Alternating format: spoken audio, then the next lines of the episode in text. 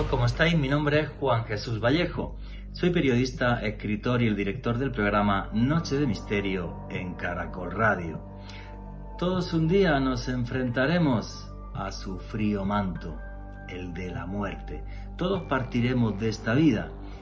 Pero lo que no deja de ser curioso es que en las últimas décadas diferentes científicos, desde Sam Parnia, por ejemplo, o Raymond Moody, han investigado cómo es ese paso entre este y otro mundo. Y muchos de esos estudios nos revelan que nuestra conciencia, nuestra alma, sí puede realmente sobrevivir a la muerte.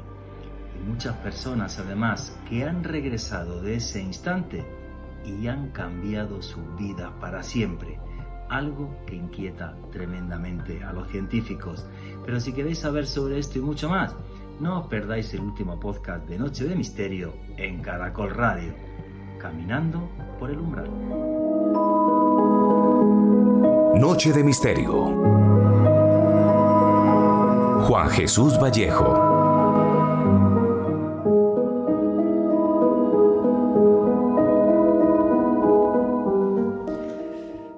la última frontera, una que todos tenemos que pasar en la vida, la frontera que nos lleva entre este mundo y el más allá. Siempre lo he dicho y lo he repetido muchas veces, creo que la muerte es el momento más democrático del mundo. Da igual, ricos, pobres, villanos, genios, todos tenemos que pasar por ahí. Y detrás una gran pregunta. ¿Sobrevive nuestra conciencia al momento de la muerte? Yo soy de los que cree que sí. Hace décadas, el psicólogo norteamericano, psiquiatra, perdón, Raymond Moody, sacó una serie de paralelismos que sucedían en ese momento, sensación de ingravidez, ver un ser de luz, ver tu vida pasar delante de ti en muy pocos segundos, ver a seres queridos, en una serie de fenómenos que hay en nuestra mente que no tienen explicación científica. Y de eso va el programa de hoy. ¿Qué sucede cuando estamos en ese último umbral? ¿Qué sucede con nuestra conciencia? Y cómo la ciencia está investigando eso. El último momento de nuestra vida, que es muy posible que sea el primero de otra que por ahora desconocemos. Buenas noches, noctámbulos. Mi nombre es Juan Jesús Vallejo. Los que queráis seguirme en redes sociales, mi Twitter es arroba Juan G. Vallejo. Juan J. E. Vallejo. En Instagram y en Facebook, Juan Jesús Vallejo. Y esto es Noche de Misterio. Y aquí lo que hacemos es periodismo de misterio. Nosotros os ponemos los hechos encima de la mesa y vosotros decidís qué hay detrás y qué no. Para los que os guste el periodismo de misterio tenéis un canal de YouTube que se llama Oculto tras la sombra. Todas las semanas hay vídeos y podcasts ahí también en ese canal. Repito, Oculto tras la sombra. Notaréis hoy el sonido un poco distinto o muy muy distinto. Después de tres años y medio regresamos Alejandro Bernal y yo aquí a los estudios de Caracol Radio, con lo cual espero también que los podcasts tengan a partir de ahora mucha más calidad. Eh, me siento hasta un poco extraño aquí, hasta me perdí para ir a hacer chichi hace un rato, no, no me acordaba ya ni de cómo era esto. El contrato en esta nueva etapa en Caracol lo firmé online, o sea que llevaba tres años y medio sin venir por los estudios de Caracol. Bueno, repito, todas vuestras preguntas y comentarios a través del numeral Frontera Caracol. Alejandro Bernal, amigo compañero, buenas noches, ¿cómo estás? Buenas noches, Juan Jesús. Un saludo para usted, para Richie en los controles, para toda la gran familia del misterio que nos está escuchando en este momento en directo y también un abrazo enorme para todas las personas que nos oyen en diferido a través de los podcasts que estamos publicando todos los jueves en la noche a través del canal de YouTube de Caracol Radio. Feliz de regresar a nuestra casa radial aquí en cabina, Juan una sensación un poco extraña, muy rara, estamos muy, felices de estar de nuevo aquí con todos ustedes y hoy un programa imperdible sobre experiencias cercanas a la muerte con dos auténticos expertos. Efectivamente, y como vamos súper mal de tiempo y la, entrevista es eh, grabada, pero aquí estamos en directo para responder vuestras preguntas y comentarios, repito, vamos con el tiempo muy, muy justito, así que hemos hecho una entrevista a unas personas que tienen una fundación que se dedica a investigar experiencias cercanas a la muerte.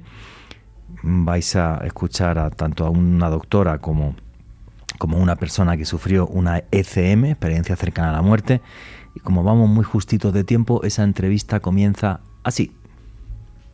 A día de hoy se ha puesto muy de moda la palabra psiconauta, el si somos capaces o no de viajar con nuestra mente. Y esto detrás de todo esto, que es una tendencia eh, mundial, aunque no lo creáis, no es nada nuevo ni muchísimo menos. La experimentación sobre percepción extrasensorial, sobre qué hay más allá de los sentidos, la arrancó un señor en la Universidad de Duke que se llamaba J. Ring en la década de los 30 del siglo pasado. Está cada vez más de moda y a mí me fascina porque yo sí que creo que nos toca redibujar los límites de la realidad y que nuestra mente y nuestra conciencia es mucho más amplia de lo que hasta ahora hemos pensado. Pero como comentaba al principio del programa, la gente que sabe muchísimo más de esto son los señores de la Fundación ICLOVI. Y tenemos aquí esta noche a dos personas que son Xavier Melo y Luján Comas, pero me gustaría que fueran ellos los que se presentaran para toda la audiencia de Caracol Radio, pues es la primera entrevista que les hago. ¿Quiénes son Xavier Melo, eh, Luján Comas y qué es la Fundación Iglobi? ¿Qué es lo que hacéis? No, Xavier, empieza, empieza tú, que vas a explicar qué es la Fundación. Bueno, ya veis quién manda, ¿no? Eh, bueno, pues me llamo Xavier Melo, soy el presidente de la Fundación ICLOBI. Fundación ICLOBI eh, nació a raíz de una experiencia cercana a la muerte y tiene una misión que es mejorar el mundo. ¿Cómo lo quiere hacer? Pues con ciencia, con conciencia y con compromiso. Y con estas eh, tres ramificaciones de actividad, lo que hace es, hace formación, hace investigación y hace actividad de cooperación y ayuda a colectivos marginales. Eh, y eso es lo que hacemos, lo hacemos con, con, mucho entusiasmo, lo hacemos con mucha ilusión y con este nudo gorgiano que fue el, pues esta experiencia cercana a la muerte mía somos un grupo de investigadores, de científicos, de, personas interesadas en las experiencias cercanas a la muerte y, en el mundo de la conciencia. Te dejo a ti que sigas. Venga, Luján, ahí tu turno. bueno, eh, yo soy la vicepresidenta, soy Luján Comas, soy médico o ejerzo de médico porque soy mucho más que médico. Somos seres humanos con eh, distintos oficios o distintas partecitas. Una de ellas es médico, pero eh, otra es vicepresidenta, otra es investigadora, escritora. Eh, yo creo que nos hemos juntado, Xavier y yo, con un proyecto muy definido de conciencia. De conciencia, el estudio de la conciencia, esa mente prodigiosa que decías tú antes, que es capaz de, em, de materializar cosas, pero que no sabe dominarlo, em, de la conciencia en el vivir aquí y ahora, dándote cuenta de lo que tenemos y agradeciendo lo que tenemos, para eh, pasar a la investigación de la conciencia y la conciencia en un momento en el que tú estás clínicamente muerto y no existe la conciencia. ¿Y cómo es posible que haya experiencias de estas personas con un corazón parado, con un cerebro, con un electroencefalograma plano y que puedan tener unas experiencias de plenitud mucho mayores que las que han tenido en vida? Pero ¿cómo es posible? Eso me, parece fascinante, abrirnos a tener un concepto de conciencia diferente. O sea, lo que nos está comentando eh, Luján, hemos tenido un pequeño problema técnico, espero que Xavier ya nos esté escuchando. Lo que nos estaba comentando básicamente la doctora Luján Comas es que es fascinante para la ciencia en el momento del óbito, en el momento en el que uno empieza a irse hacia el más allá, cómo en la conciencia pueden llegar a aparecer ciertas experiencias que ni siquiera cuando estamos vivos podríamos tenerlas o podríamos llegar a imaginar. Oye, sois los dos, dos curiosos, eso me encanta. ¿Qué os llevó a esto? En el caso de Xavier creo que fue una experiencia personal, tú lo viviste. ¿Realmente es así como nos está contando la doctora Luján? Pues sí, sí, eh, es así. De hecho, es el, el momento, siempre lo digo, es el momento más consciente de tu vida, aunque realmente desde, la, desde el cerebro, desde el cerebro, desde la visión materialista, racional, yo vengo del mundo de las matemáticas, soy doctor en economía, eh, en aplicación de la, de, la, de la teoría económica, con lo cual mi mente es bastante cuadrada y, cuesta aceptarlo, pero una vez lo aceptas, eh, realmente todo, todo fluye. Es el momento más consciente, es el momento en que, en que tienes una visión de, de todo el mundo que entiendes, eh, lo entiendes todo, entiendes, te acercas a la luz, entiendes lo que puede sentir un, eh, el aire, la planta, tú, tus semejantes. Como, si, los, como si los sentidos se, se disparasen, bien? Sí, es difícil de, de, explicar desde este mundo humano, pero, pero es como si todo tuviera sentido, como si tú no solo tuvieras estos, como si volvieras a casa, como si esto simplemente fuera una experiencia y los sentidos no hubiera tiempo, no existiera el tiempo, no existiera ni el pasado ni el presente. Como si todo tuviera una razón de ser y mucho amor, sientes tanto amor que te, te inunda todo.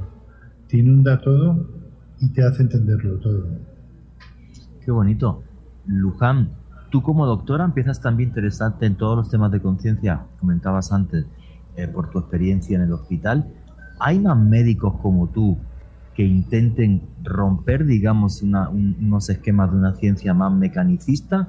¿O lo tuyo realmente es algo eh, peculiar? Porque ahora a nivel mundial se está poniendo muy de moda con personajes con, como Ivan Alexander, eh, por ejemplo, como Sam Parnia, que son doctores y algunos de ellos, además, con un peso científico relativamente importante, que, que han roto una lanza y han dicho, ¿por qué no podemos investigar esto?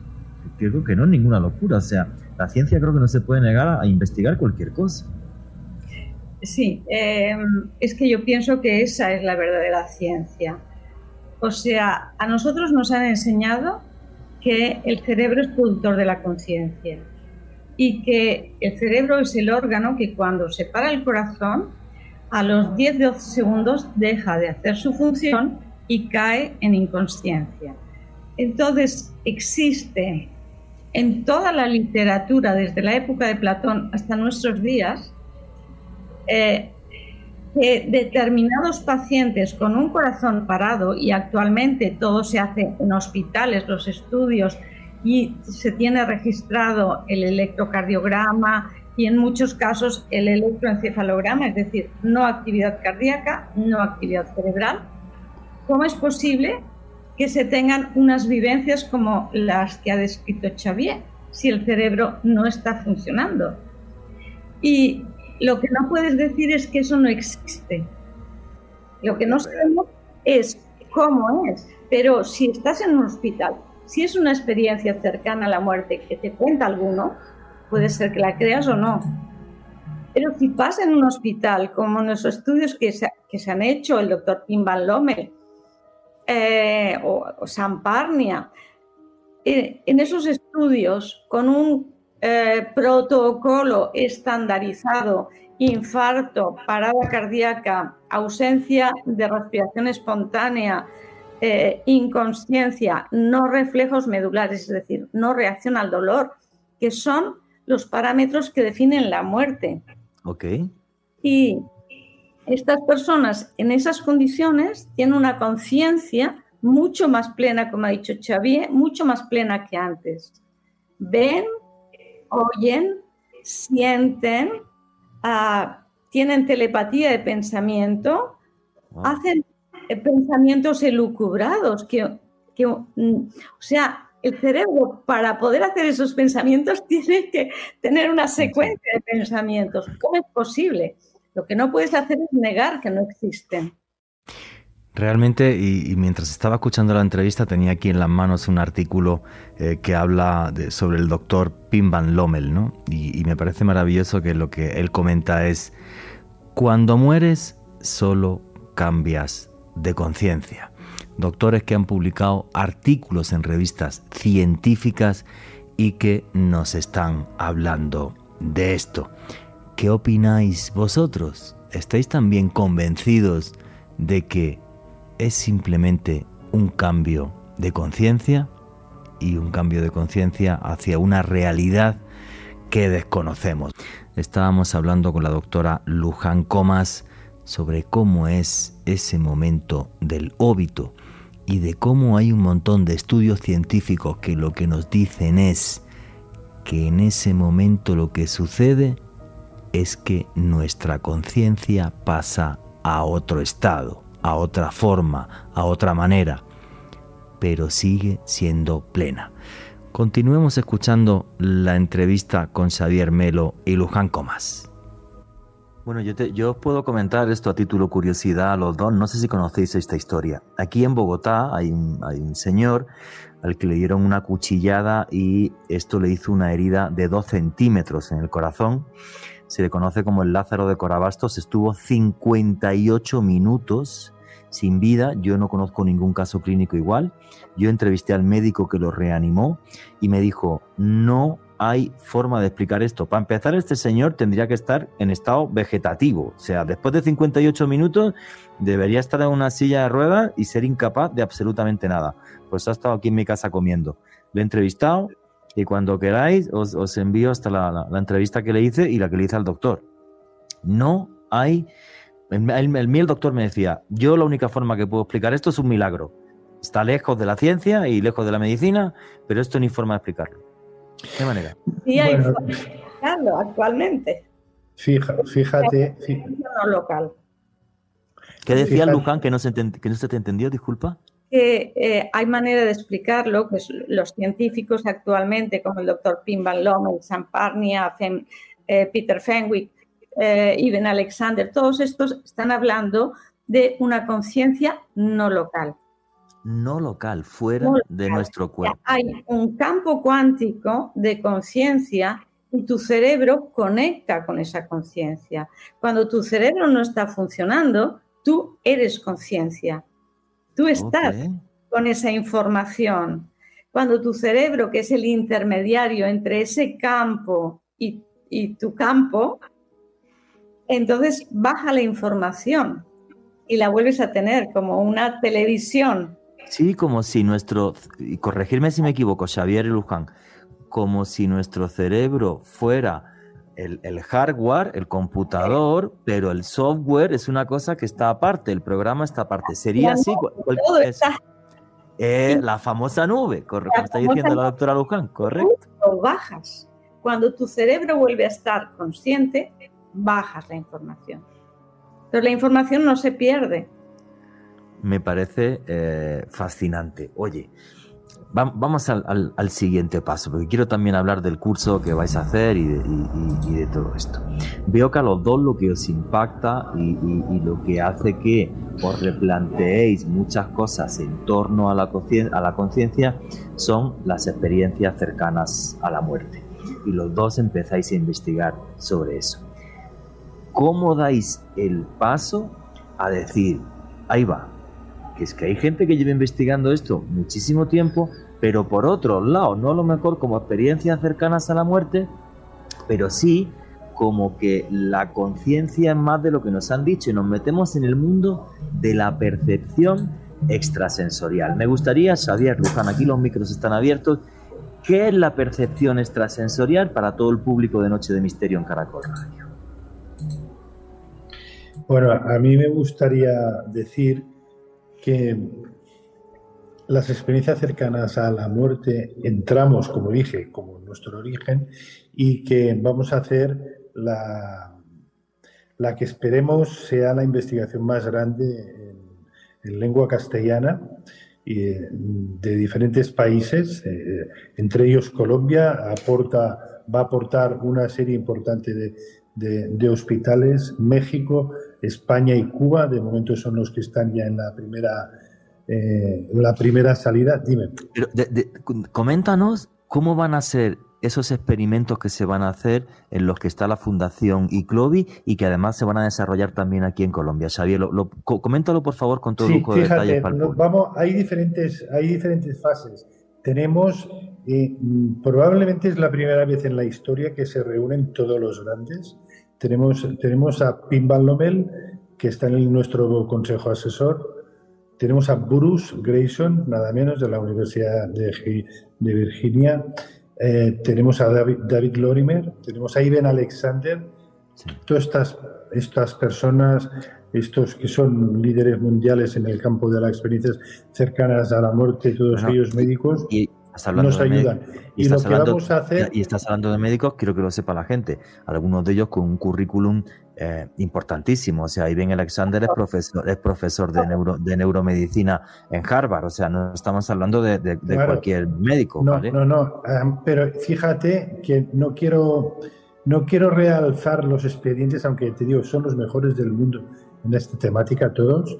Y creo que la doctora Luján, pues también es una persona destacada, eh, pionera eh, en este ámbito y vamos a hacer una cosa muy sencilla que va a ser eh, duplicar, eh, clonar el estudio de Pim Malomel que ya publicó en Nature, en la revista Nature, y que tuvo, y que ha tenido hace unos meses, tuvo tantos premios.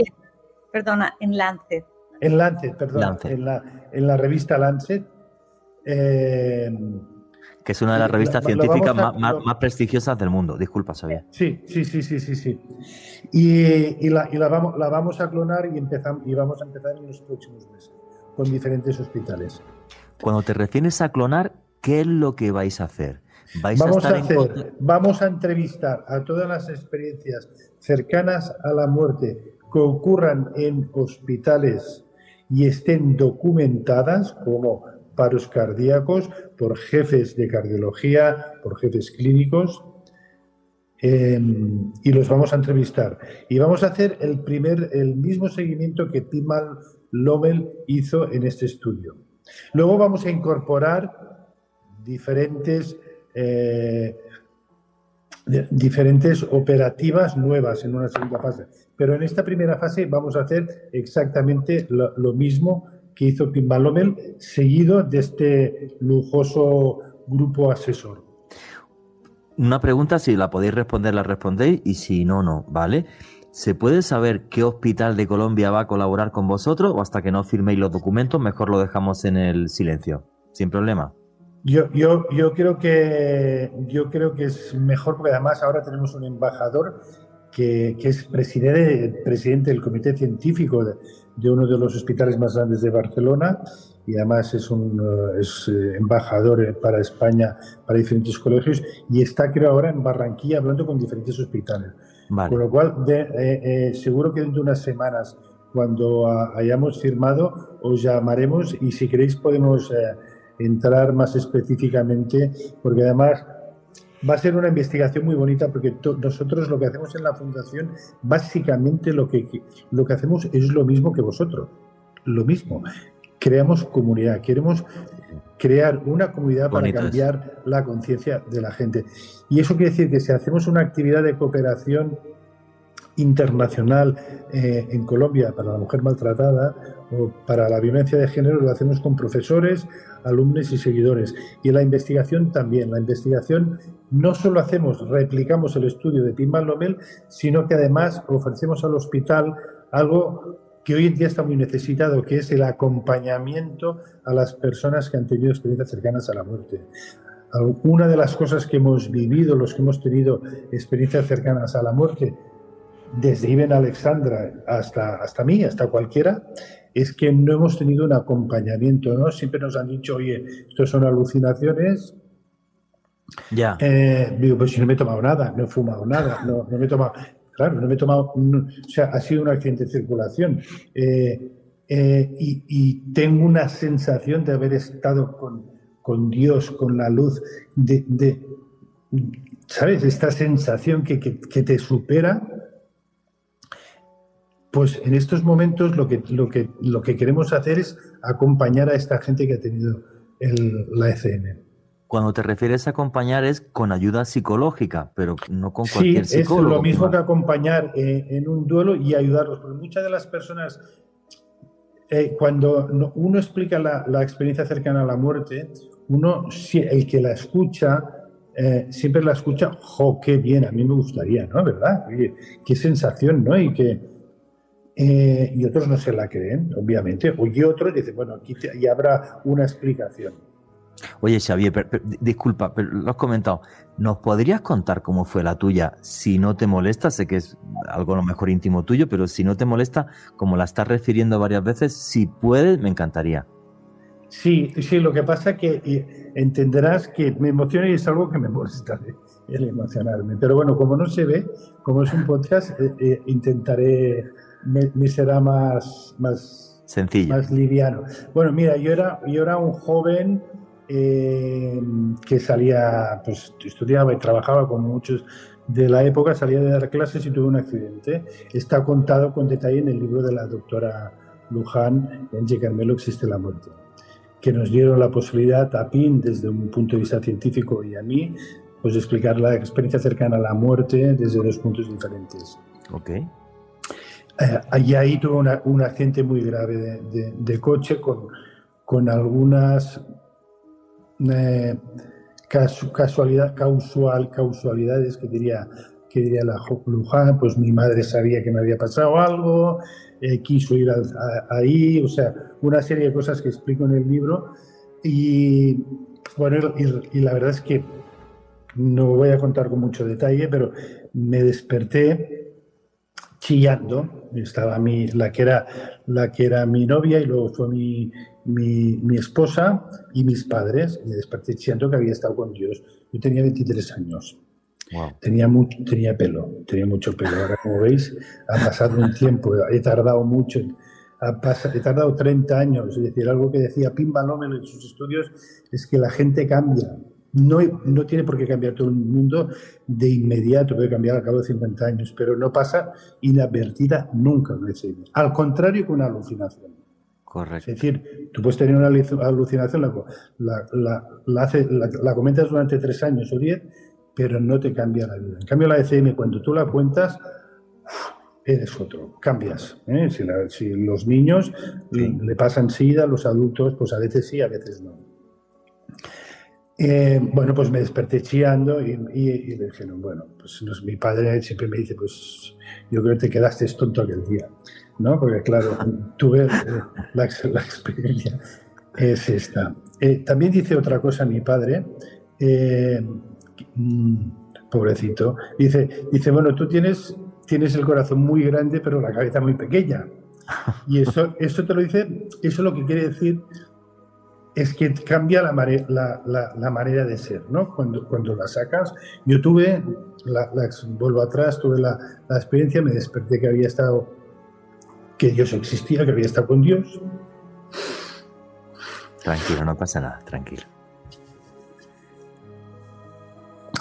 Y, bueno, luego, pues lo normal, me, pincharon y me relajé y hasta y, y pasó. Y he estado muchos años sin contarlo. ¿Y no lo contabas por qué? ¿Por el, porque la sociedad te podía juzgar? primero no lo contaba porque, o sea, todos mis libros, aunque yo tengo un doctorado de economía, en economía, el 95% de mis libros, eh, y tengo bastantes libros, son de CMs o son de, relacionados con el mundo de la medicina, ¿no? Okay y siempre he buscado la explicación racional, es decir, la explicación de, oye, pues mm, fue muy, fue muy bonito, pero no, no hay nada, ¿no? Había un momento, eh, cuando era joven, y cuando no era tan joven también, pues que cuando te tomabas un par de gin tonics, yo siempre he sido de, de gin tonics, ahora están de moda, pero era lo único que me sentaba bien, pues empezaba a hablar. Y todo el mundo ya se ría, joder, ya está, ya está el peso, está. Venga, va. Era en el único momento que yo me desinhibía. En, lo otro, en, el día a día entraba en conflicto conmigo y, y entraba, en conflicto conmigo y bueno, pues estaba en una, en una vida material normal, ¿no? Eh, sí que es verdad que, bueno, pues durante muchos años estuve en dos compañías americanas, las cuales pues eh, me fue bastante bien.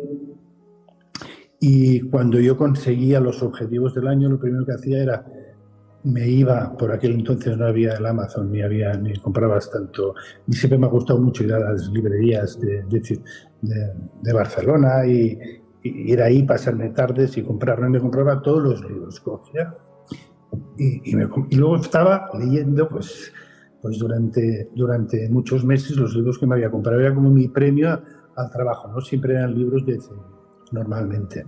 Ok. Luego, hubo un momento en, en, mi vida que, que, bueno, cada vez me pesaba más.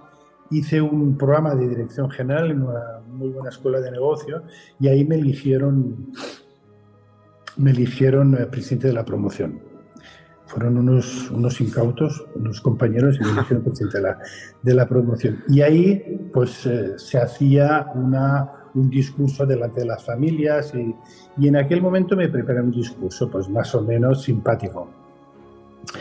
Pero para hacer el discurso, y ahí viene cómo salió la ECM, eh, les pregunté a mis compañeros, oye, dime tres cosas que destacarías de este curso, de este programa de dirección general, ¿no? En IS Business School era. Y el 80% de, los, de mis compañeros me dijeron compañerismo, relación personal, eh, eh, la humanidad que hemos trasladado, ¿no? Pues, era, algo de negocios. Y luego ahí yo me acuerdo que 24 horas antes cogí el discurso y lo rompí. Digo, ya estamos, Digo, se ha acabado voy a explicar mi FM delante de todo el mundo. Y me parece maravilloso, ¿no? Cómo puede transformar la vida de alguien enfrentarse a ese umbral. Y tengo que decir que como periodista, cuando yo me he enfrentado a esto y he entrevistado a testigos, yo sí que creo que existe un más allá. El caso del Lázaro de Corabasto, luego si queréis doy más detalles en la siguiente hora, y es algo que que a mí me ha impactado mucho. Yo no creo en la muerte, ni que piensen que estoy loco o lo que sea. Sin lugar a dudas, Juanje, y es que, por ejemplo, estudiando testimonios como el de Iben Alexander, que también podemos hablar algo sobre él en la próxima hora, y otros especialistas que han hecho estudios sobre experiencias cercanas a la muerte, son eventos que transforman para siempre la vida de una persona. Parece que lo que se encuentran en esa, en esa experiencia fuera más real que nuestra propia vida. Fíjate, Lázaro de Corabastos, un señor señor que tenía problemas con la drogadicción, adicto al bazuco y tal, lo dejó todo, reformó su vida, transformó su vida y ahora se dedica a ayudar a, gente en condiciones precarias en Ciudad Bolívar. O sea, y, ya está en mi casa comiendo conmigo. O sea, es una cosa que, que me impactó muchísimo. ¿Pensáis que la conciencia sobrevive a ese umbral, a esa frontera entre la vida y un más allá? Yo sí que creo que sí, pero vamos a seguir escuchando a nuestros invitados y la entrevista continúa así. Y claro, yo la, empecé a explicar, mm, lo tenía escrito para no emocionarme, y, cuando la empecé a explicar me fue bien, digo, ojo, pues, ¿ves? Tanto, tanta cosa que tenías. Y luego vi dos chicas adolescentes que eran hijas de un compañero mío, de la promoción que estaban llorando. Y, se le caía la lágrimas. Y luego ahí aquello me, impactó. Y, yo creo que en aquel momento fue el momento en que dije, bueno, pues se ha acabado. Y en, aquel, y en, aquel, y en aquellos días fundé la, inicié la fundación hasta aquí. Y todo ha sido empezando. ¿no? Me, he liado un poco con la percepción, pero quiero decir, todo esto venía porque las ECMs están ligadas al mundo de la, percepción extrasensorial. Eh, es muy difícil aceptar desde un punto de vista científico para mucha gente algo que, está en las bases de, la ciencia, que es el poner en duda el argumento actual, el, el criterio actual, ¿no? Es decir, cuando lo que nos explicaba Luján sobre la conciencia no local, la explicación más plausible desde un punto de vista científico, no desde el mío que he tenido una ECM, es que no solo somos un cuerpo. Y en eso está eh, muy, eh, muy focalizada la fundación. Queremos enseñar a la gente, porque cambia la vida totalmente, no hace falta que te pase una ECM, eh, si tú te defines no solo como tu cuerpo, si esto solo es un vestido, cambia totalmente la vida y nos cambiaría la vida de mucha gente. Porque aquí una cosa que me parece, me parece eh, tremendamente importante es lo que estás comentando.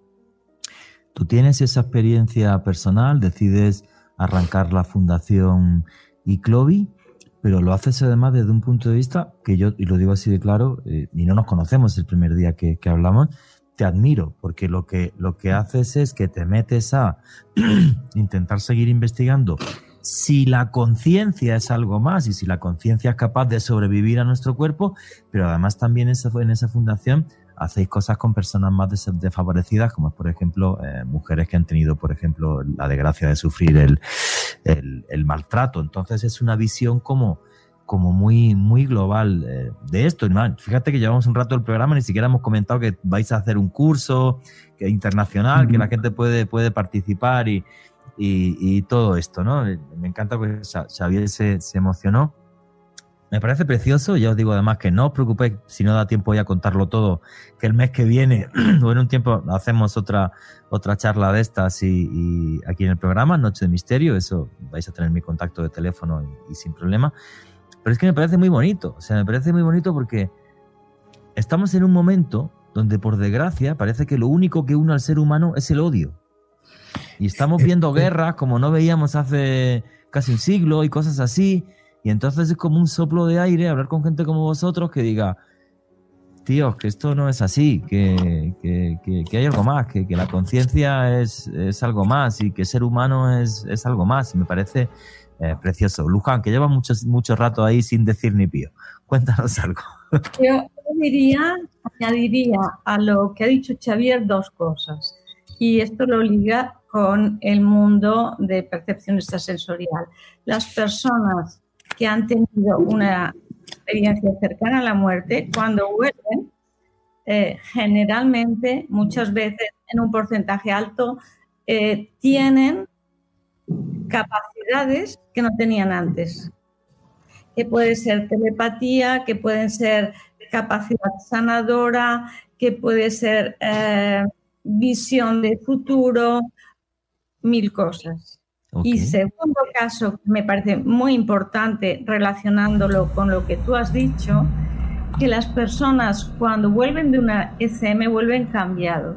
Entonces lo interesante es ver cómo una experiencia tan corta, que, dura poquísimos minutos, porque si no lo puede reanimar, mm, se muere la persona y no lo puede reanimar si, si llegas tarde. O sea, una experiencia de dos minutos, máximo cinco minutos, te cambia absolutamente toda tu vida. Entonces, cuando cambia tu vida, cambias la percepción de tu vida, cambias lo que ha dicho Xavi antes, que no solo somos un cuerpo, sino que somos algo más, que venimos a algo más aquí y se dedican a hacer algo que tenga sentido, que tenga significado para la gente. Se dedican a ayudar al otro. A los demás. El, caso de Xavi es clarísimo.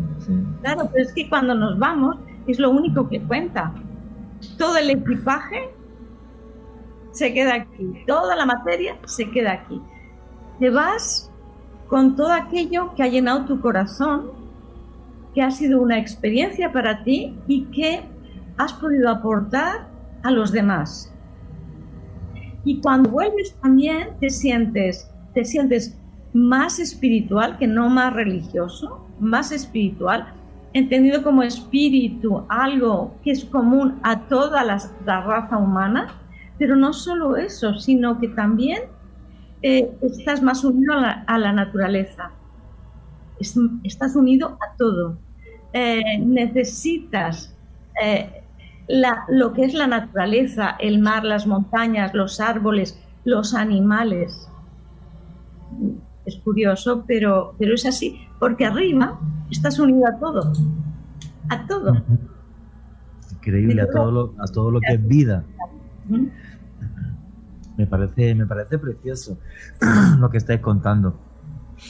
Claro, Tú has comentado ahora, eh, Luján, que cuando alguien tiene una ECM, muchas de las personas que regresan, que no tienen por qué ser todas, tienen como una especie de mayor desarrollo de percepción extrasensorial, entendiendo eh, funciones como es, por ejemplo, la telepatía, que es comunicarnos con otra persona a través del pensamiento, como sería la precognición, adelantarnos al tiempo, a lo que a lo que, a lo que va a, suceder.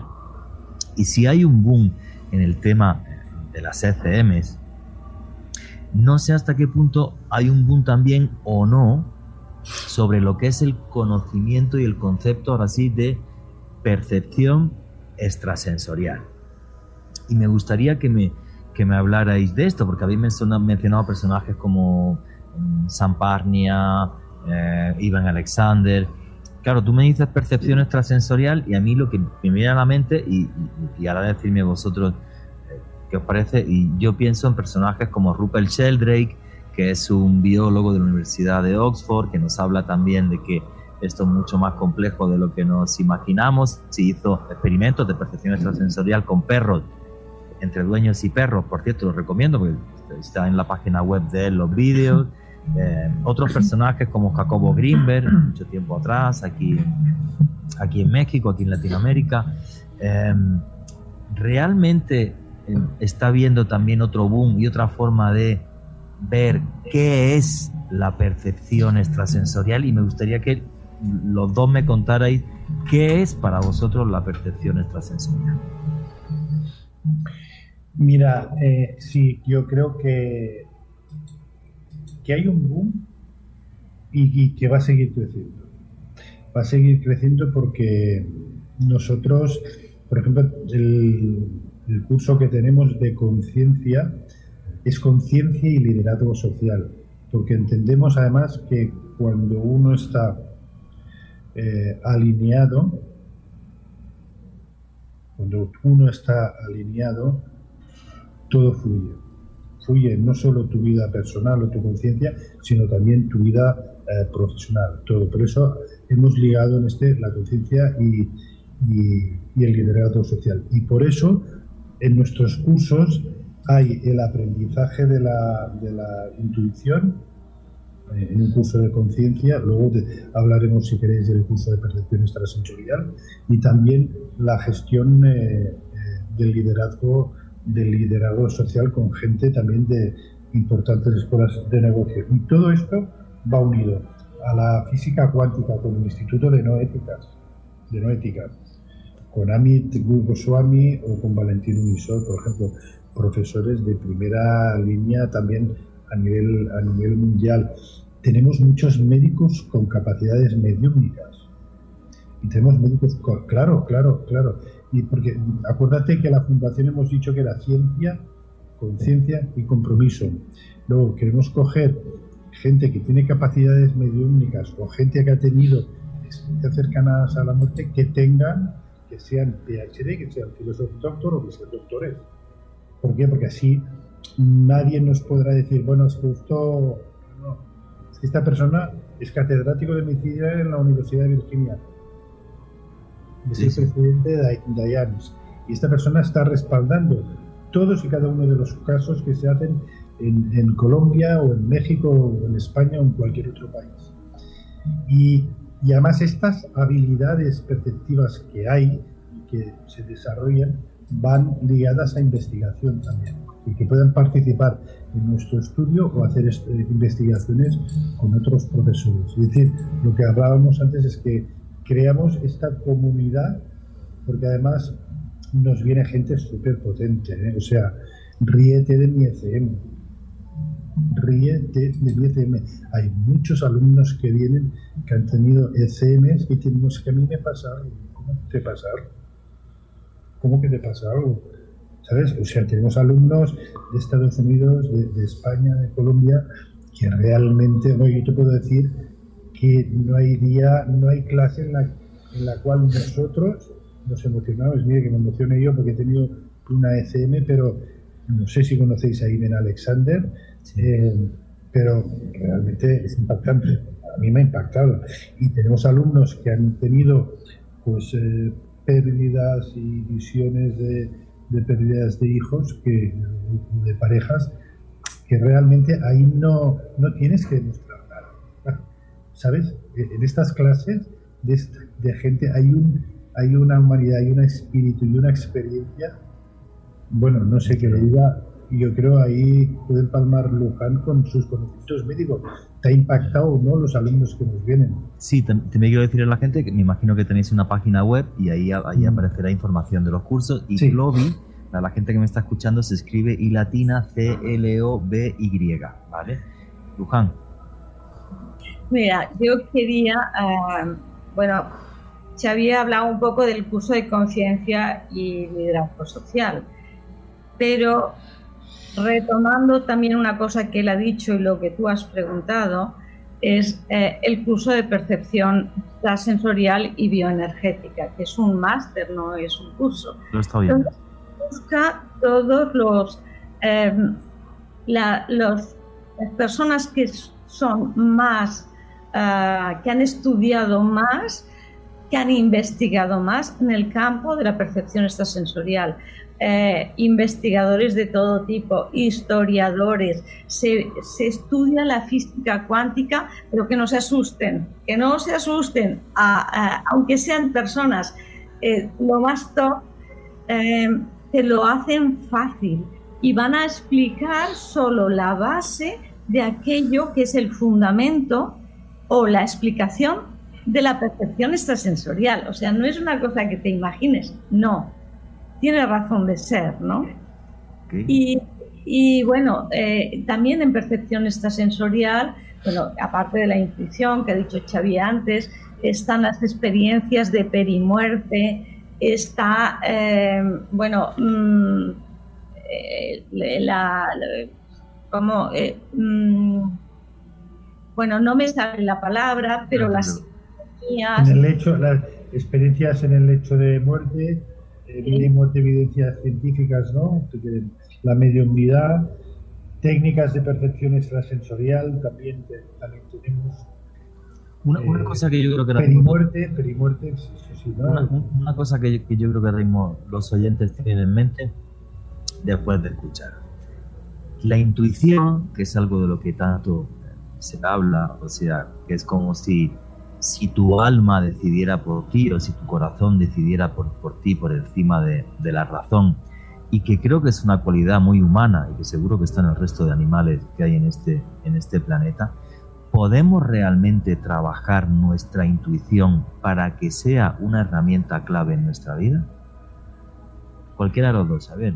Tenemos un módulo solo, que son tres asignaturas, simplemente hablando de estas ah, habilidades, cómo trabajar estas ah, habilidades de percepción para, para tener percepciones extrasensoriales. O sea que sí, sí que, sí, sí que se puede. Sí que se puede trabajar. Yo te digo una cosa, que tanto en el curso de conciencia como en el de percepción extrasensorial se trabaja, eh, la mente se queda aparte se trabaja desde el corazón y aprendiendo a, enfatizar en la, intuición. Porque muchas veces tenemos esa intuición, pero ahí está la mente siempre, que empieza a dudar. ¿Esto me lo estoy inventando yo o pues no? Es muy bien. La mente está muy bien para em, diferenciar las cosas, para poner esto sí, esto no, pero la mente siempre va a traer dudas. Lo que tú entiendes desde tu corazón, desde tu conexión con tu alma, con tu ser, eso, mm, aquí tienes una seguridad, en el corazón tienes una seguridad de que es. Y a más lo ejercites, más funciona. O sea que es dejar un poco la mente lógica ahí, abrir el corazón, abrir los sentidos, abrir la escucha y trabajarlo y repetirlo, porque como todo, tiene que hacer su trayecto para que pueda, ah, o su campo, para que pueda ser tu herramienta. Si lo haces un día, pues no, no te va a servir. Pero si empiezas a practicarlo, con, la necesidad crea el órgano, empiezas a practicarlo, empieza a construirse toda una trama en tu etérico, en tu campo etérico, que es el camino que permite que bajen más cosas. Y eso se hace pues, pues con las herramientas del curso. Gente que lo hace espontáneamente, pero en el curso facilitamos todo ello. Sí, porque es un tema del que yo creo que en la sociedad actual no paramos de hablar, ¿no? O sea, cuando todo se hace sola y exclusivamente a través de la razón, parece que perdemos un poco nuestro alma, ¿no? O sea, es como si renunciáramos en cierta medida un poco a nosotros mismos. Yo le quiero comentar a la gente que está escuchándonos ahora, eh, en la década de los 30 del siglo pasado, un señor que se llamaba J. Berrin, de la Universidad de Duke, arrancó con todas estas cosas y él estaba convencido de que los seres humanos teníamos capacidades como era la telepatía, el comunicarnos con otras personas y como era la precognición. Pero él hizo una cantidad de experimentos sobre esto fascinantes eh, un señor que inventó unas cartitas, que son las cartas cenes, que, las perdón, que tiene cinco símbolos. Y entonces, claro, pues si a uno le echan esas cartas, el mazo de cartas son 25. Si lo tira cinco veces, o sea, 125 veces las cartas, por estadística uno debería acertar entre 15 o 25. Pero si alguien acierta 80, ahí está sucediendo algo que no es normal. O sea, hay gente que parece ser que tiene una predisposición a, la percepción extrasensorial, pero claro, el tema es que también puede trabajarse. Tú puedes empezar a echar cartacenes, o puedes empezar a hacer meditación, o puedes empezar a hacer muchas cosas, que es lo que está tan famoso ahora de moda esto de los psiconautas. Y eso hay gente que realmente eh, le transforma la vida. Pues yo aquí estos días en Bogotá, que la veo ahora todas las semanas, a la escritora Amado Martínez, que somos muy buenos amigos. Gran escritora y gran amiga. Y a mí, a mí Mado me decía, no, pues es que a mí esto de la meditación no sirve un día ni dos, pero cuando llevas tres semanas haciendo meditación, oye macho, que te cambia el coco, ¿eh? que te cambia tu percepción de, eh, de la realidad. O sea que la gente yo creo que tiene que tener claro que todo este tipo de cosas, primero hay muchos científicos a nivel mundial que las investigan y luego que realmente pueden trabajarse. O sea que puedes cambiar haciendo eso sí, como con cualquier trabajo hace falta disciplina, entrenamiento, eh, profesores, todo esto, pero, pero se puede eh, conseguir. Xavier Luján, ahí tenéis el micro. Y efectivamente, se puede trabajar la mente. Hacer meditación trascendental, los que nunca la hayáis hecho, es algo muy muy fácil, ¿vale? Tenéis un montón de, eh, bueno, de vídeos en YouTube y, demás, pero realmente es una cosa que impacta. Cuando yo empecé a hacerla hace, hace muchos años, cuando haces una cosa que se llama pranayama, que es un tipo de respiración que aspiras y expiras eh, por la parte izquierda, por la parte derecha de la nariz, y luego notas cómo cuando empiezas a recitar un mantra, el corazón es lo que más impacta. Notas como el corazón te está latiendo eh, más lento. Y realmente aquí en Occidente somos un poco... Aquí en Colombia la palabra bruto suena muy mal, en España es normal. Vale, pero somos un poco brutos porque porque en China y en otros sitios se le enseña a los niños desde que tienen cuatro años. Y es súper bueno porque yo creo que la enfermedad más terrible de este siglo XXI es el estrés, que yo tengo todo todas las papeletas y tengo los máster en, ansiedad y ese tipo de cosas, pero realmente sí es necesario, ¿no? O sea, sí es necesario y está súper bien y, entiendo que es algo que cada vez está de moda. Cuando hacen meditación, y si haces una meditación profunda, eh, por cierto, todo el mundo me la ha pedido, voy a hacer un vídeo de esto un día en oculto tras la sombra, ¿vale? Para que, para lo que, para que lo podáis ver en el canal de YouTube. Em, yo cuando lo hacía, no es que tengas sueños, pero sí tienes como flashes, como una especie de flashes que ves imágenes. Y aparte, em, son tan, tan, tan impactantes, sobre todo las primeras veces que lo haces, que las recuerdo perfectamente, perfectamente. Sobre todo de paisajes y de sitios en los que no sé si en alguna vida estuve o es que eso no sé, o me conecté con algún lugar, no lo sé, o es mi imaginación, no tengo absolutamente ni idea. Pero sí es muy espectacular, sí es muy espectacular y realmente es eh, súper beneficioso para la salud. Es la complejidad de la mente, Juan Jesús. Eso es, porque la tenemos siempre a mil y eso no se enferma. Eso que has dicho es la clave, perdón, sí. Y, y hay algo que comentaba Luján en la entrevista que sin lugar a dudas a mí me marcó muchísimo y es cómo varios científicos, varios de los expertos más importantes del mundo que han estado estudiando la materia de la cual hoy estamos hablando en este programa, han identificado que sin lugar a dudas la conciencia trasciende nuestra mente, trasciende nuestro cuerpo. Es como si nuestro cerebro de alguna u otra forma fuera un hardware que recibiera esa señal, pero es parece que fuera algo, que nuestra conciencia es algo que se conecta con algo que es demasiado superior con el infinito. Es impresionante ese concepto ah, y esas conclusiones a las cuales han llegado estos expertos. Sí, efectivamente. O sea, yo creo que cada vez son más los científicos que están, que están metidos en esto y de repente es entender la conciencia humana de una forma radicalmente distinta, no solamente en el sentido de que la conciencia humana pueda llegar a pasar ese umbral y a partir de ahí nos conectemos con otra cosa, ¿vale? Sino que además eh, podamos llegar a trabajar nuestra conciencia, ¿vale? Para que nos sintamos eh, mucho mejor. Creo que son cosas que, están ligadas, por eso la entrevista que hemos estado haciendo a, Xavier Melo y a, la doctora eh, Luján eh, va en ese sentido, en el sentido de, efectivamente entender la conciencia como algo mucho más pleno, mucho más redondo, eh, mucho más complejo y a la vez que, trabajemos con, nuestra conciencia intentando llevarla a la sencillez, porque tenemos demasiados estímulos en, en esta vida del siglo XXI la última frontera a la que todos un día tenemos que llegar. Una que es obligatorio cruzar. Y yo soy de los que cree que sí es cierto que cruzamos a un territorio todavía ignoto, desconocido, pero en el que nos veremos con nuestros seres queridos que un día se fueron. Y para entender sobre esto, Vamos a ver cómo termina la entrevista que le hicimos a la doctora Luján y al señor Xavier Melo, que es así. Pues sí, yo creo que es muy importante, aparte de cultivar estas ah, habilidades, y, quería hacerlo mencionantes, es vivir eh, en libertad, sin, eh, sin, sin, miedos. Y el cerebro nos da muchos miedos.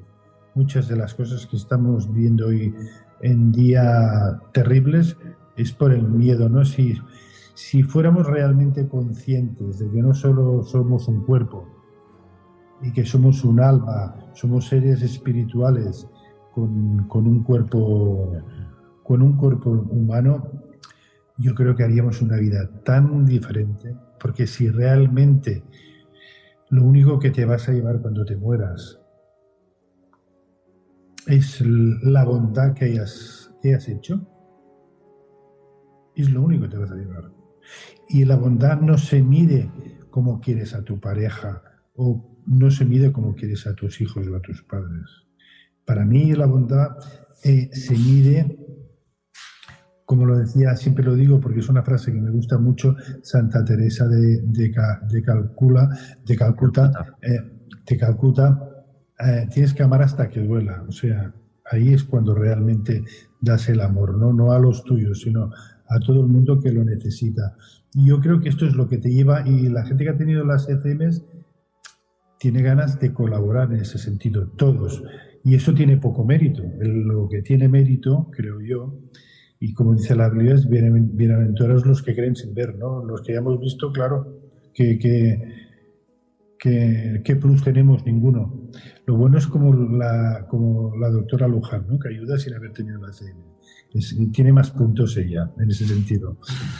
Pero me refería a que esto es bueno, ¿no? El, el estar, el estar alineados eh, en la vida es bueno para potenciar las habilidades, porque al final si tú estás alineado con la vida y haces tu objetivo de vida, tu propósito de vida, qué difícil de saber cuál es el propósito de vida, normalmente viene en una crisis, pues luego eh, todas estas habilidades y la meditación, eh, yo creo que los beneficios son muchísimo más altos porque los, repartes en, todos los semejantes. de hecho, nosotros en todos los cursos, perdón, ahí acabo, hay un tema que, que es como la conquista de tu sueño. Mm, ¿Cuál es el proyecto de tu vida?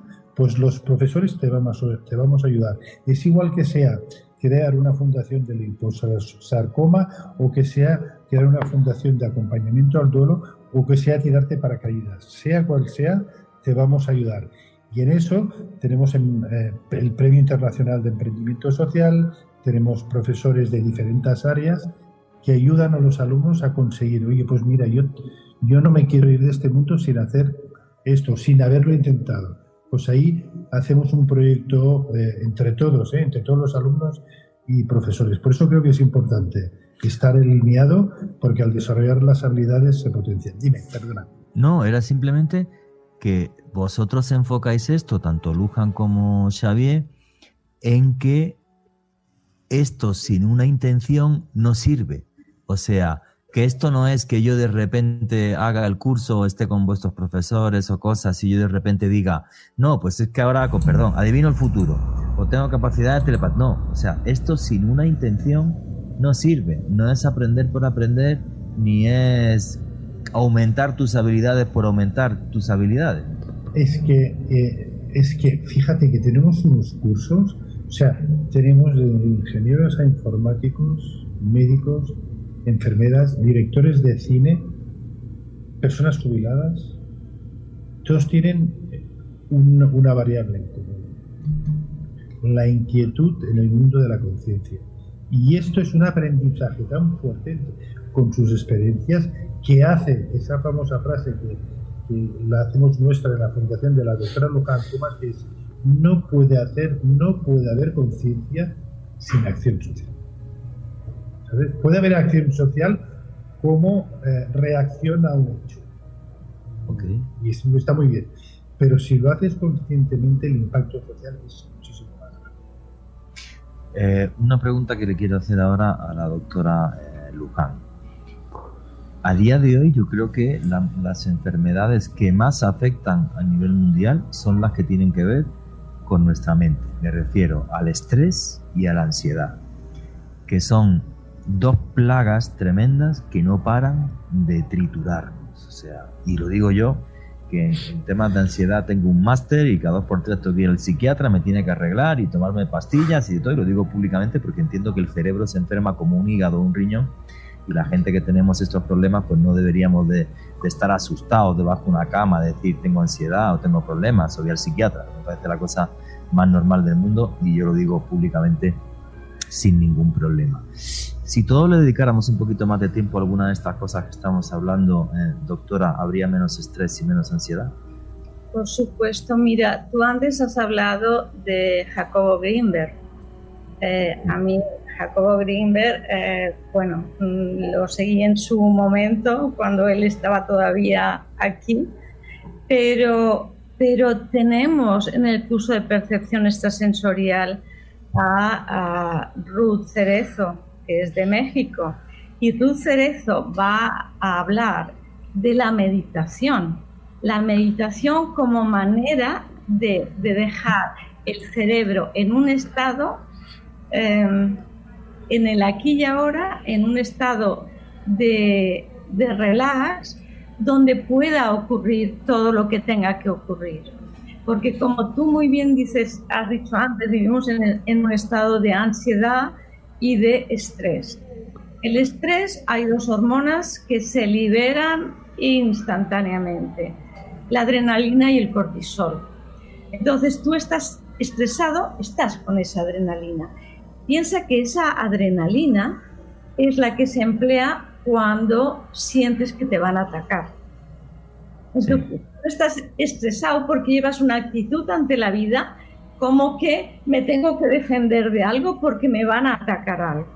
Entonces te liberas adrenalina, adrenalina y corticoides, pero resulta que como no estamos en la selva y no vas a matar al león ni vas a tener que huir, que son las dos respuestas condicionadas es el ataque o la huida, respuestas condicionadas de la adrenalina. Las tienes que tragar, están en tu organismo. Dígamelo a mí. Eh, no nos relajamos, no hacemos meditación, no hacemos ejercicio. Entonces, nuestra normalidad, entre comillas, es estrés. Entonces hay situaciones agudas que agudizan el estrés, pero es estrés sobre una base de estrés. Entonces, cuando uno va aprendiendo a que somos algo más, es lo que decía Xavier antes, que somos ese espíritu, le damos ese lugar a eh, la paz, el sosiego, eh, a tu alma y a mover un poquito más ese hemisferio derecho, porque tenemos el izquierdo que nos está machacando por el eh, previniendo un futuro o pensando en el pasado pero el derecho funciona en el aquí y ahora, que es el momento que funciona el relax. En el momento en que puedes conectar con la conciencia, en el momento en que eh, tú eres tú y, y estás en placidez y no te enfrentas a nada porque es lo que tienes, ya lo ves. En cambio, la ansiedad te hace que estés pensando en el futuro. Pero si piensas en el futuro ya no estás en el presente y has dejado de vivir la vida. ¿Sabes? Entonces, con maniobras tan simples como una respiración, como una meditación, como un yoga, te ayudas a alinearte y a poder captar más, porque si no, nuestro cerebro izquierdo está sobresaturado de información. Se nos olvidan las cosas, porque tenemos tanta información, no, no soltamos nada. Y fijaros que, que, la vida es un ritmo y el ritmo tiene pausas. Nosotros no podríamos estar hablando, sino que necesitamos pausas para que nos entiendan. Pues nosotros también, y nuestro cerebro necesita pausas. Y nos vamos a dormir, que sería nuestra pausa, dándole vueltas a la cabeza y nos levantamos. Horrible, sí, claro. Que estamos comiendo y estamos con el móvil, con, con el celular. Y que, ¿dónde está nuestra pausa? Entonces, en la medida que vamos aprendiendo a que existen herramientas eh, que nos van a ayudar a, ver la vida con otros ojos, solo se trata de cambiar el sentido de la vida. Porque la vida o la realidad es, es, cero, es neutra dependiendo de si tú estás cansado la vez de una manera, si tú estás descansado la vez de otra. Pero es real con todo. Entonces, aprender a ver la vida con otros ojos te ayuda a vivir de otra manera. Sí, yo creo que eso a día de hoy es clave porque, repito, o sea, a mí hay un psiquiatra muy conocido en España, eh, no, importa decir el nombre, es mi amigo mío, el doctor Cabrera, no sé si lo conocéis, lo conocido, y, y, a mí me, me, explicó una cosa para esto de la ansiedad, el estrés, me dijo, mira, tu mente durante 300.000 años ha estado preparada para salir de la cueva, ibas a, a cazar, regresabas, hacías tus cositas con tu novia y te ibas a dormir. Entonces acá te meten en una hipoteca, cómprate el coche, no sé qué, el tal, porque ahora estamos locos todos. Me lo explicaba así y decía, Pepe, pues tienes toda la razón, así estamos todos pirados. O sea, nuestro cerebro naturalmente no está preparado para la vida que llevamos. Para tener una hipoteca y un no sé qué, sí, claro. Pero porque no nos han enseñado. Yo pienso que si desde el colegio, desde niño, te enseñan a tener elementos a tu alcance eh, en un tren, en, un tranvía o en la multitud, como es la respiración, como es conectar con tu ser. Eh, no nos enseñan a esto, pero si te enseñan desde niño, tú ya tienes los métodos. y los tenemos que aprender de mayores cuando ya estamos estresadísimos y cuesta mucho y tenemos ya unos patrones aprendidos. Luego tienes que desaprender todo aquello. Es más fácil de niño. Sí, claro. Es que ahora nos toca a todos, no, lo que tú estás diciendo, yo te entiendo perfectamente, porque he tenido tantos problemas de ansiedad y, y, demás, y aparte la gente, mucha gente quizás no te comprende, no, entiende lo que es, no, entiende lo que es la ansiedad, por ejemplo y es la cosa más horrible del mundo. O sea, no, te deja ni para adelante ni para atrás, ni para un lado ni para otro, todo el día con pensamientos repetitivos ante un problema y entonces no tiene solución y todo es terrible y es la cosa más, más horrible del mundo. Entonces, sí, yo sí que creo que tenemos que hacer esas pausas y aunque la gente no lo entienda, y sí lo digo desde, desde mi punto de vista, que yo sí luego, luego la verdad soy un desastre, apenas hago, pero bueno, pausar la mente, hacer meditación, hacer otro tipo de cosas y creo que ese tipo de cosas que se están poniendo tan de moda te abre la mente y te lleva a otras, que es lo que decía antes Xavier, que esto sin más no sirve para nada. Fíjate, fíjate, no sé si hay tiempo de decir alguna cosa. Sí, quedan todavía como cuatro minutitos. Pero, pero ¿quién, ¿quién puede tener más ansiedad en el mundo? Son las personas que se van a suicidar. O sea, esas personas viven un infierno. Sí, claro. ¿Eh? Sí, claro. Pues fíjate tú que de las personas que se han intentado suicidar, que han tenido una experiencia cercana a la muerte y han estado en conexión en alguno que algún día habremos, tendríamos que hablar de los diferentes grados de la escala Bruce Grayson, de la escala Grayson, nadie se ha vuelto a suicidar. Tienen los mismos problemas o superiores, porque cuando vuelves eh, no hemos hablado de los aspectos negativos de la gente que te las FM. Fíjate tú que nadie se intenta suicidar. O sea, ¿por qué? Porque son conscientes de lo que son. Son conscientes que no son una hipoteca, son conscientes de que no son un trabajo, son conscientes que tienen... Y nadie de ellos se vuelve a suicidar. Ni uno, no se ha encontrado, ni en ninguna investigación. Y eso para mí es un defecto. Es decir, que una salida a la ansiedad es el estar alineado con tu conciencia, ¿no? Esta meditación que cuesta mucho, cuesta para los que han tenido un pero las han tenido, pero creo que es la única salida. Muy bien, pues señores, estamos llegando al final de la entrevista. Entonces me gustaría dejaros un minutito a Luján y un minutito a Xavier para que nos contéis vuestras conclusiones finales sobre, sobre toda esta historia, sobre la percepción extrasensorial, sobre experiencias cercanas a la muerte, sobre que la conciencia es mucho más de lo que la gente se imagina. Tenéis un minutito cada uno. Luján. Bueno, yo os quisiera decir que si esta conversación de hoy os ha abierto el gusanillo de a ver qué, meteros en la web de la Fundación ICLOBI, www.iclobi.org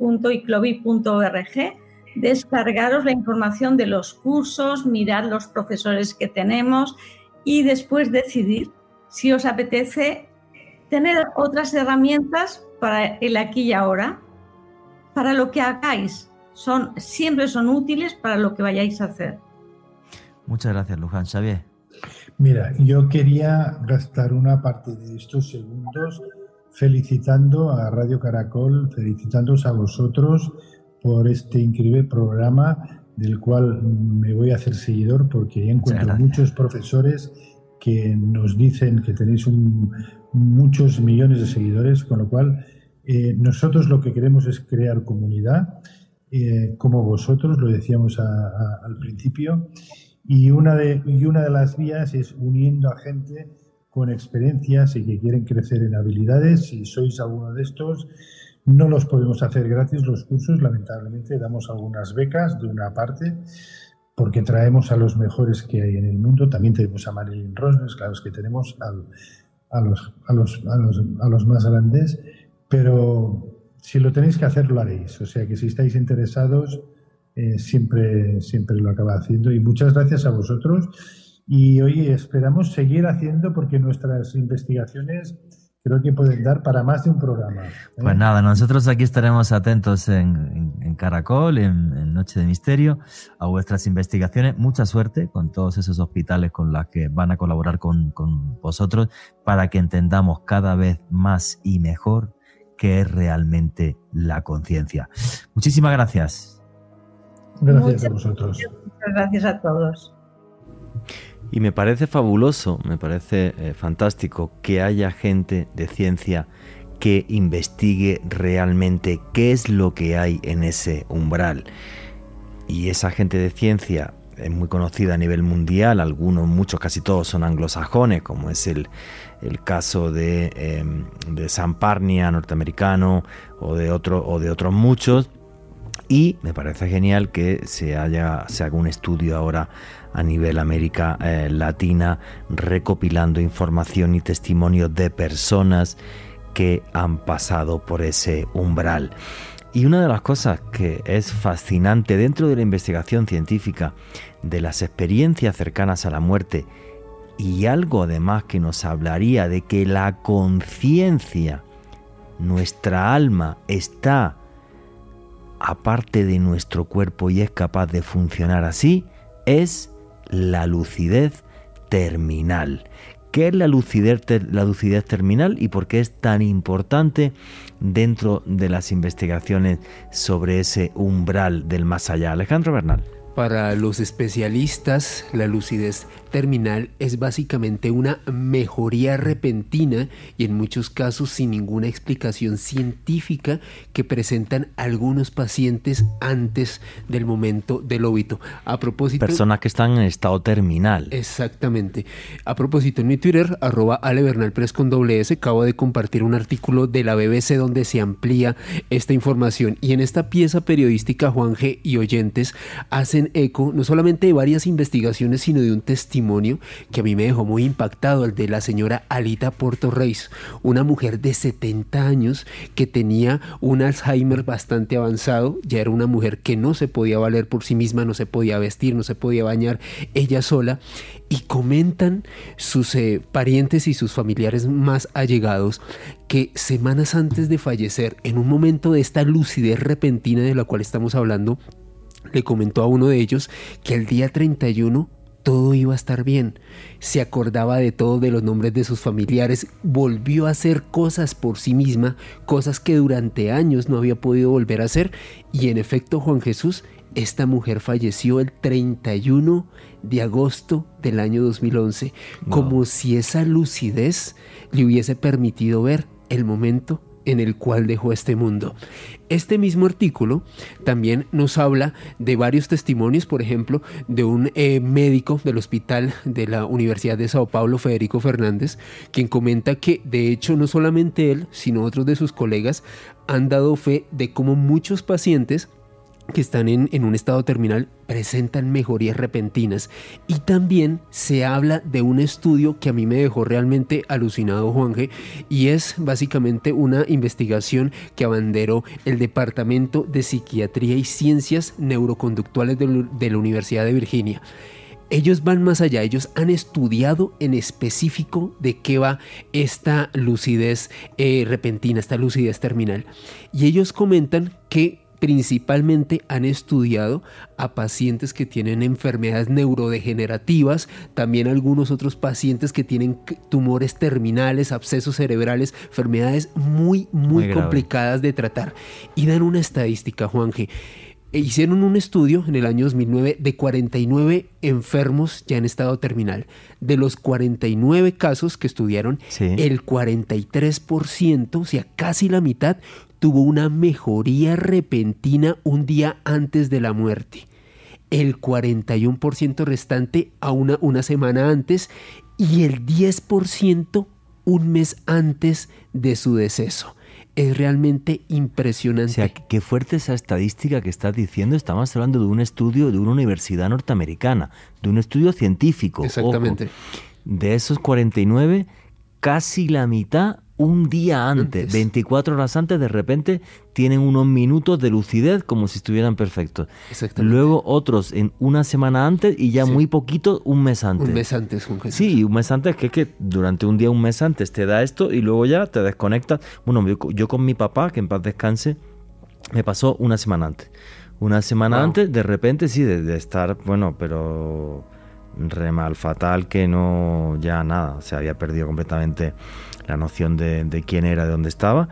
y de repente se despertó, habló conmigo cinco minutos eh, y recuerdo que además me dijo, tengo la conciencia tranquila, me puedo ir bien. Yo, yo me quedé súper en, shock con eso, luego me hinché a llorar. Eh, nada, y desde el día siguiente perdió la cordura y a la semana exacta murió, falleció. Wow. O sea, esto sucede real y estoy convencido de que los noctámbulos y la gente que escuche, nos escuche en directo y luego el podcast, va a decir, conozco un caso de un tío, de un primo, de mi abuelo, de lo que sea, que le sucedió eso. Y no hay forma médica de explicarlo. Exactamente, no hay forma médica de explicarlo, han abanderado varios estudios, no hay conclusiones como tal que den una explicación desde el punto de vista científico. No, no la hay. Continúa siendo un auténtico enigma de la ciencia esta lucidez terminal que afecta a muchos pacientes y que ha sido testiguada por muchos especialistas en el campo de la salud en todo el mundo. Sí, claro, y no solo eso, nos demostraría que la conciencia es capaz de operar aparte del cerebro.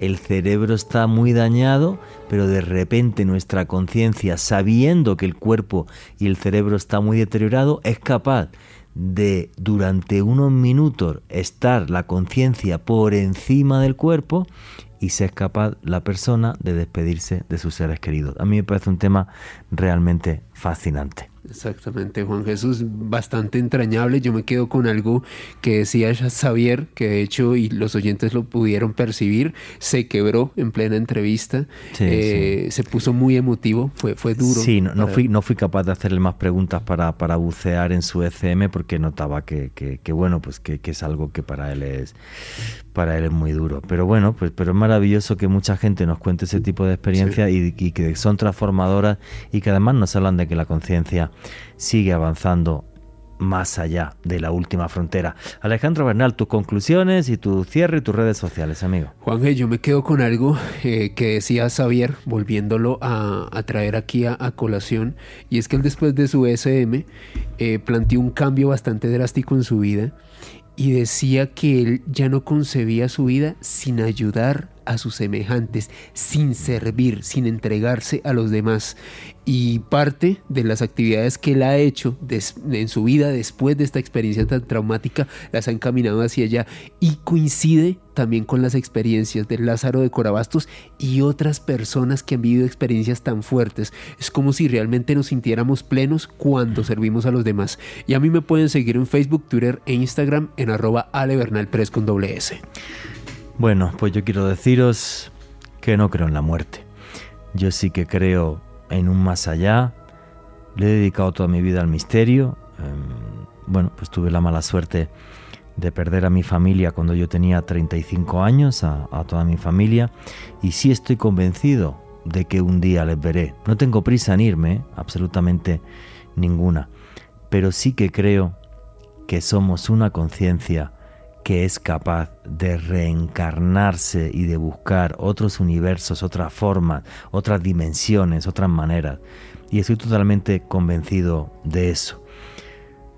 La ciencia cada vez se mete más ahí, pero sobre todo creo que sin alma no somos nada y nuestra alma es inmortal, como inmortales son los actos que hacemos de bondad hacia los demás en este mundo y que tienen un eco en la eternidad.